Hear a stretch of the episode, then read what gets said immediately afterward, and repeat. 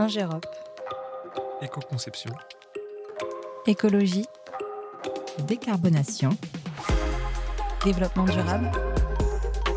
Résilience. Ingérop. Regard pour un monde plus résilient. Bonjour et bienvenue pour le sixième épisode de Regard pour un monde plus résilient.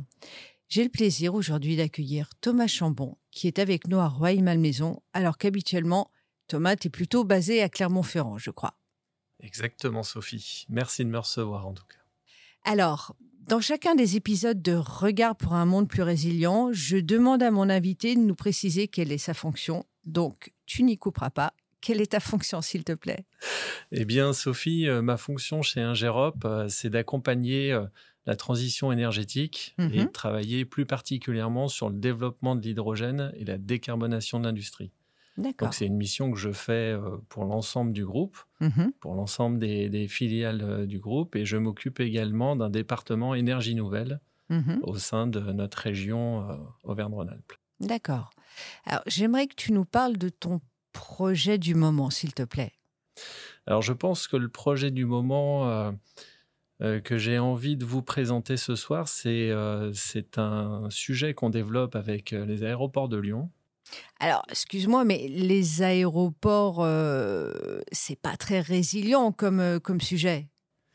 Alors, c'est peut-être pas résilient, et encore, je pense que si euh, le, le domaine aéroportuaire, c'est un- une activité qui, euh, qui fait beaucoup parler, effectivement, parce que parce qu'elle a un impact euh, carbone euh, important aujourd'hui. Ouais. On voit que dans les mobilités, euh, ça, ça fait réfléchir et, et beaucoup de personnes se posent la question de est-ce qu'on va continuer effectivement à, utiliser l'avion à prendre Mhm. l'avion personnellement.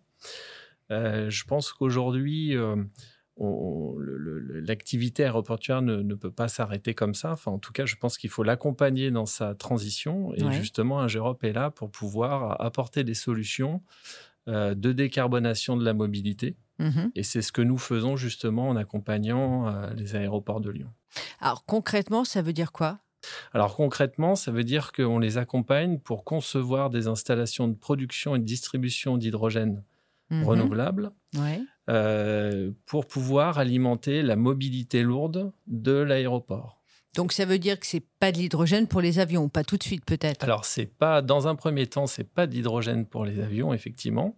C'est notamment de l'hydrogène pour la mobilité euh, aéroportuaire, donc on va dire les, les, les bus qui transportent les passagers Mhm. euh, sur le Sur vers le les- tarmac. sur le Oui. tarmac, voilà par, par exemple. C'est aussi euh, les nouveaux véhicules de piste euh, qui sont là pour euh, transporter les avions, euh, les amener euh, à destination ou euh, tous les véhicules qui euh, acheminent les bagages euh, au, pied, au pied des avions. Et puis, c'est aussi tout un, un pan du transport fret, ouais. puisque aujourd'hui, euh, l'aéroport de Lyon, comme bon nombre d'aéroports euh, en France à l'international, sont aussi des zones euh, de, de, de fret, hein, de Bien sûr. transport de fret. Et donc, l'intérêt de cette production d'hydrogène renouvelable, c'est d'alimenter les poids lourds.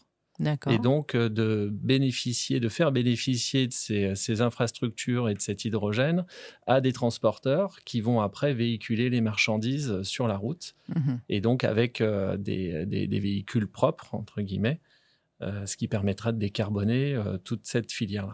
Donc, ça veut dire qu'il va y avoir des stations de rechargement euh, où, où- où un véhicule ou un camion euh, à hydrogène va se charger et pour pouvoir euh, bah, circuler euh, dans toute la France? Alors c'est exactement le principe. Mhm. Euh, L'idée c'est de, de produire l'hydrogène localement sur le site de l'aéroport de Lyon. Mhm. Pour cela, on, on va développer euh, une ferme photovoltaïque qui va permettre de produire de l'électricité et d'alimenter ensuite un électrolyseur. Mhm. Euh, ce dernier va pouvoir produire de l'hydrogène qu'on va stocker, qu'on va comprimer et qui va permettre après de distribuer l'hydrogène en plusieurs points euh, de l'aéroport. Donc un côté piste pour euh, l'ensemble des véhicules euh, liés à l'exploitation aéroportuaire et côté, on va dire, zone publique pour pouvoir permettre à, à, à l'ensemble des parties prenantes et des, surtout des logisticiens de pouvoir euh, venir s'approvisionner en hydrogène. Alors, est-ce que l'aéroport de Lyon euh, est un site pilote ou tous les autres aéroports euh, français vont, vont se mettre à produire de l'hydrogène? Alors je pense que c'est une, un, une développement et c'est une tendance qu'on peut constater effectivement parce que les aéroports de Paris sont également dans cette stratégie-là Mhm. de préparer euh, effectivement le, le- le- le monde aéroportuaire de demain et donc euh, à la fois de travailler sur des sujets d'alimentation d'hydrogène euh, pour les avions, mais ce Mhm. qui arrivera plutôt à l'horizon 2035. D'accord. 2040 et, et- et dès à présent sur des sujets de, de décarbonation de la mobilité euh, présente sur, sur les sites. J'ai une dernière question pour toi, Thomas. Est-ce qu'il n'y a pas un risque à utiliser l'hydrogène? Alors à mon sens, euh, non. Mhm. Pourquoi? Parce que l'hydrogène, ça fait plus d'un siècle qu'on l'utilise dans le domaine industriel, Ouais. qu'on le produit, qu'on le stocke, qu'on le distribue, euh, qu'on connaît cette, euh, cette molécule et, euh, et- et cet usage, et qu'on a mis en œuvre tous les moyens pour pouvoir l'exploiter en toute sécurité. Donc certes, on a, on va dire, dans notre, dans notre esprit collectif, on, on- on a tous en tête Le euh, ce Zeppelin qui est- le Zeppelin, voilà, ce qui a pu se passer comme accident à cette époque-là. Euh, mais, mais ça reste euh, un épiphénomène. Si, Et aujourd'hui, si on maîtrise dire. les Et aujourd'hui, les industriels euh, du, du gazier hein, qui, Mhm. euh, qui produisent et distribuent euh, l'hydrogène euh, n'ont pas, euh, pas plus de contraintes que ça euh, à le faire.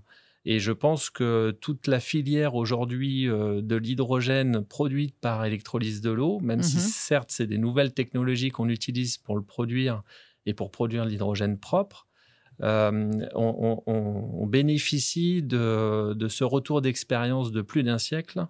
Et donc, ça nous permet d'apporter un certain nombre de garanties quand même sur euh, l'exploitation en toute sécurité de cet usage-là. D'accord. Merci, Thomas. Merci Sophie. Merci à nos auditeurs qui auront découvert le regard de Thomas Chambon pour un monde plus résilient, un monde où les énergies renouvelables, dont l'hydrogène est un vecteur, ont un rôle majeur à jouer pour la décarbonation de la mobilité et de l'industrie. Je vous donne rendez-vous la semaine prochaine et n'oubliez pas que vous pouvez retrouver notre série de regards pour un monde plus résilient sur toutes les plateformes de téléchargement de podcasts. À la semaine prochaine. Regard pour un monde plus résilient.